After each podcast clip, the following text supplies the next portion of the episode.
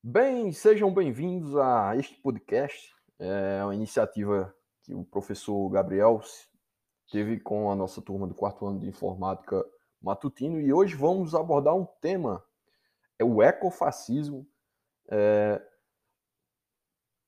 um novo conceito aí de fascismo.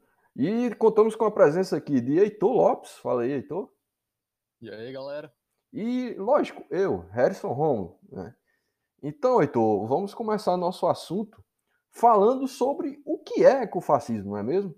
Então, é, é importante também que para a gente estar tá aqui fazendo, debatendo sobre esse tema, a gente consultou o texto da Natasha Otova, né? Otova, né? Não é isso, Heitor? É isso aí. Então, a gente consultou esse texto, que foi uma fonte a qual o, o nosso professor determinou, e vamos aí falar sobre o que é o ecofascismo. Bem, o ecofascismo seria um regime político coletivista autoritário em relação à proteção à natureza. Ou seja, o que seria isso? Seria meio que um fascismo, só que de proteção à natureza. Ou seja, seria é, a, a, formação autoritária, né, coletivista, autoritária, a proteção à natureza, ou seja, de punição, puni, é, o que seria essa autoritária? Né? Seria punições, por exemplo, seria uma conservação extremista é, da, da natureza, né? E é tipo isso, né, não, Heitor? Pois é, por que o nome ecofascismo? Não é? Claramente é uma alusão ao movimento fascismo dos anos 1930. Explique um pouco melhor, Harrison.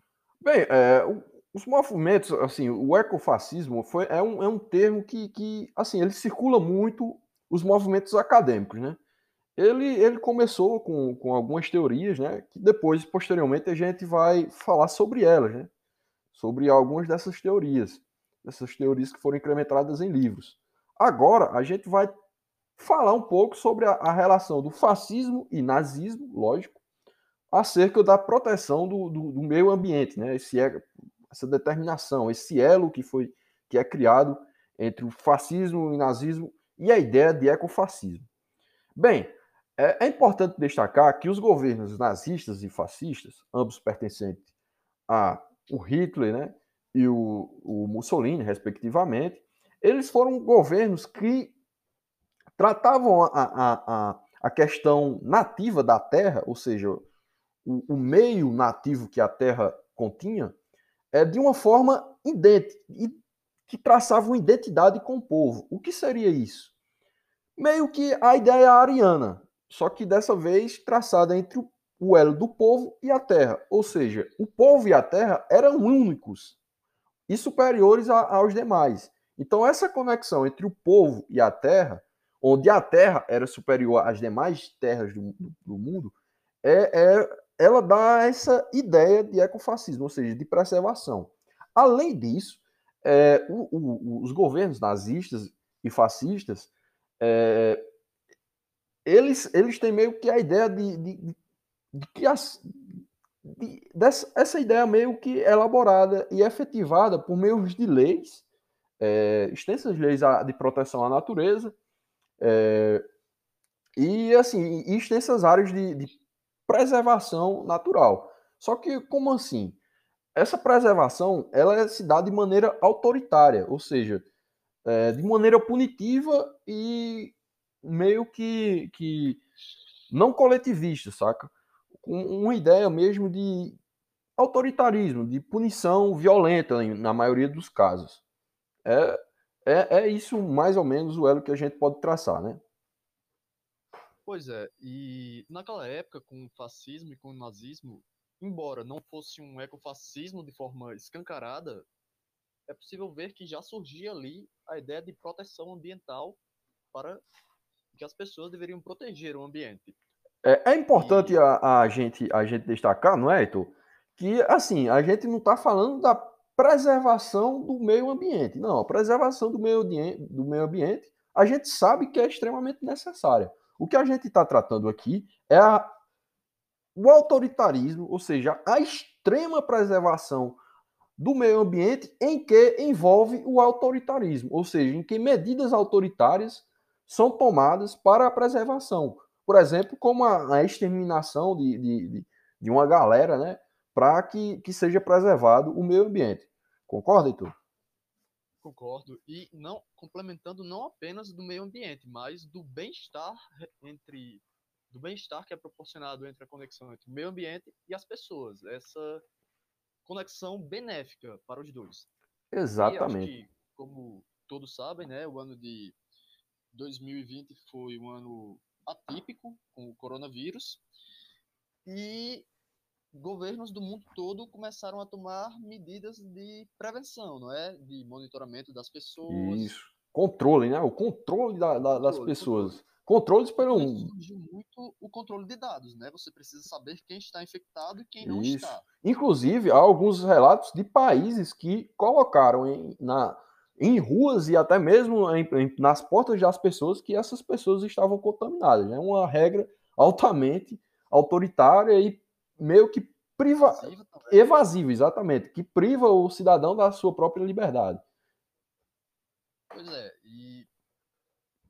é uma medida extremamente autoritária que eu, com certeza, Heitor Lopes, não gostaria que tivesse um cartaz na porta da minha casa alertando as outras pessoas para ficarem fora e nem que eu fosse monitorado constantemente, porque é uma violação de imagem, né? É, imagem, é, bem-estar. Isso não quer dizer também, isso também não quer dizer que o Heitor, por exemplo, não teria a própria consciência de tomar a decisão de não querer atingir as outras pessoas, não é? Não é isso, Heitor? Ou seja, é, o, o que a gente está tratando aqui é a relação autoritária que, que é traga pelo, entre o governo e o povo. É, é, a... da ideia de que eles têm que tomar essa medida autoritária, eles são obrigados a isso em nome de um bem-estar maior. Eles estão violando um direito meu, a minha privacidade, em nome do suposto bem-estar maior. É isso aí. É importante a gente traçar aqui também, é, não é, Heitor? A, as teorias, né? As teorias que, que traz, trouxeram à tona esse tema do ecofascismo. Entre eles, eu acho que o mais conhecido é o Paul Ehrlich. Ehrlich. Eu não sei falar muito bem inglês, mas é esse nome aí. E ele escreveu um livro chamado Depopula Depopulation Bomb, ou seja, a população bomba. E nesse livro, o, o, o Ehrlich, não sei o nome direito, sugere que uma explosão populacional causaria fome ao redor do planeta, ou seja, traçando aí meio que um, um paralelo com as teorias malthusianas, né? afetando a segurança alimentar das nações com condições de manter sua proteção. As... E aí ele traz algumas soluções, Heitor. As soluções dele é, continham sugestões como a, esteriliza... a esterilização em massa em países que sofressem de escassez alimentícia e cortes de ajuda internacional para nações que não pudessem promover sua própria segurança. Cara, parece com um filme aí que saiu, é, bombou, não é, então? Parece com, com um cara aí de um filme, né? Pois é, talvez a teoria do, essa teoria não seja tão conhecida pelas pessoas, mas com certeza eu acho que a maioria das pessoas que estão escutando esse podcast já assistiu o filme Vingadores Ultimato ou Vingadores Guerra Infinita. Isso aí. Um vilão bastante conhecido é o Thanos. E prestem atenção agora como a ideia do Thanos se assemelha muito a essa teoria e ao ecofascismo. O Thanos temia a superpopulação no universo, que faltassem recursos para alimentar e para sustentar a vida daquela população.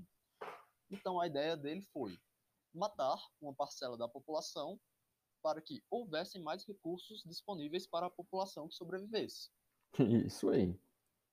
Então a gente tem aí esse carinho que faz uma ótima, ótima alusão ao Thanos. Quem sabe os escritores aí de, de, de que incluíram o Thanos na trilogia, não é, Heitor? Não, não pegaste ideias sobre esse carinha aí, né?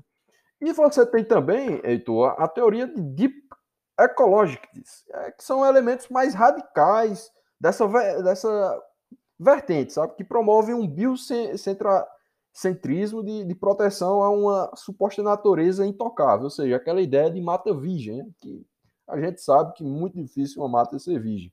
Mas, enfim, e ele, ele, ele coloca, é tão extremista que ele coloca, coloca isso em detrimento da própria, da própria vida humana.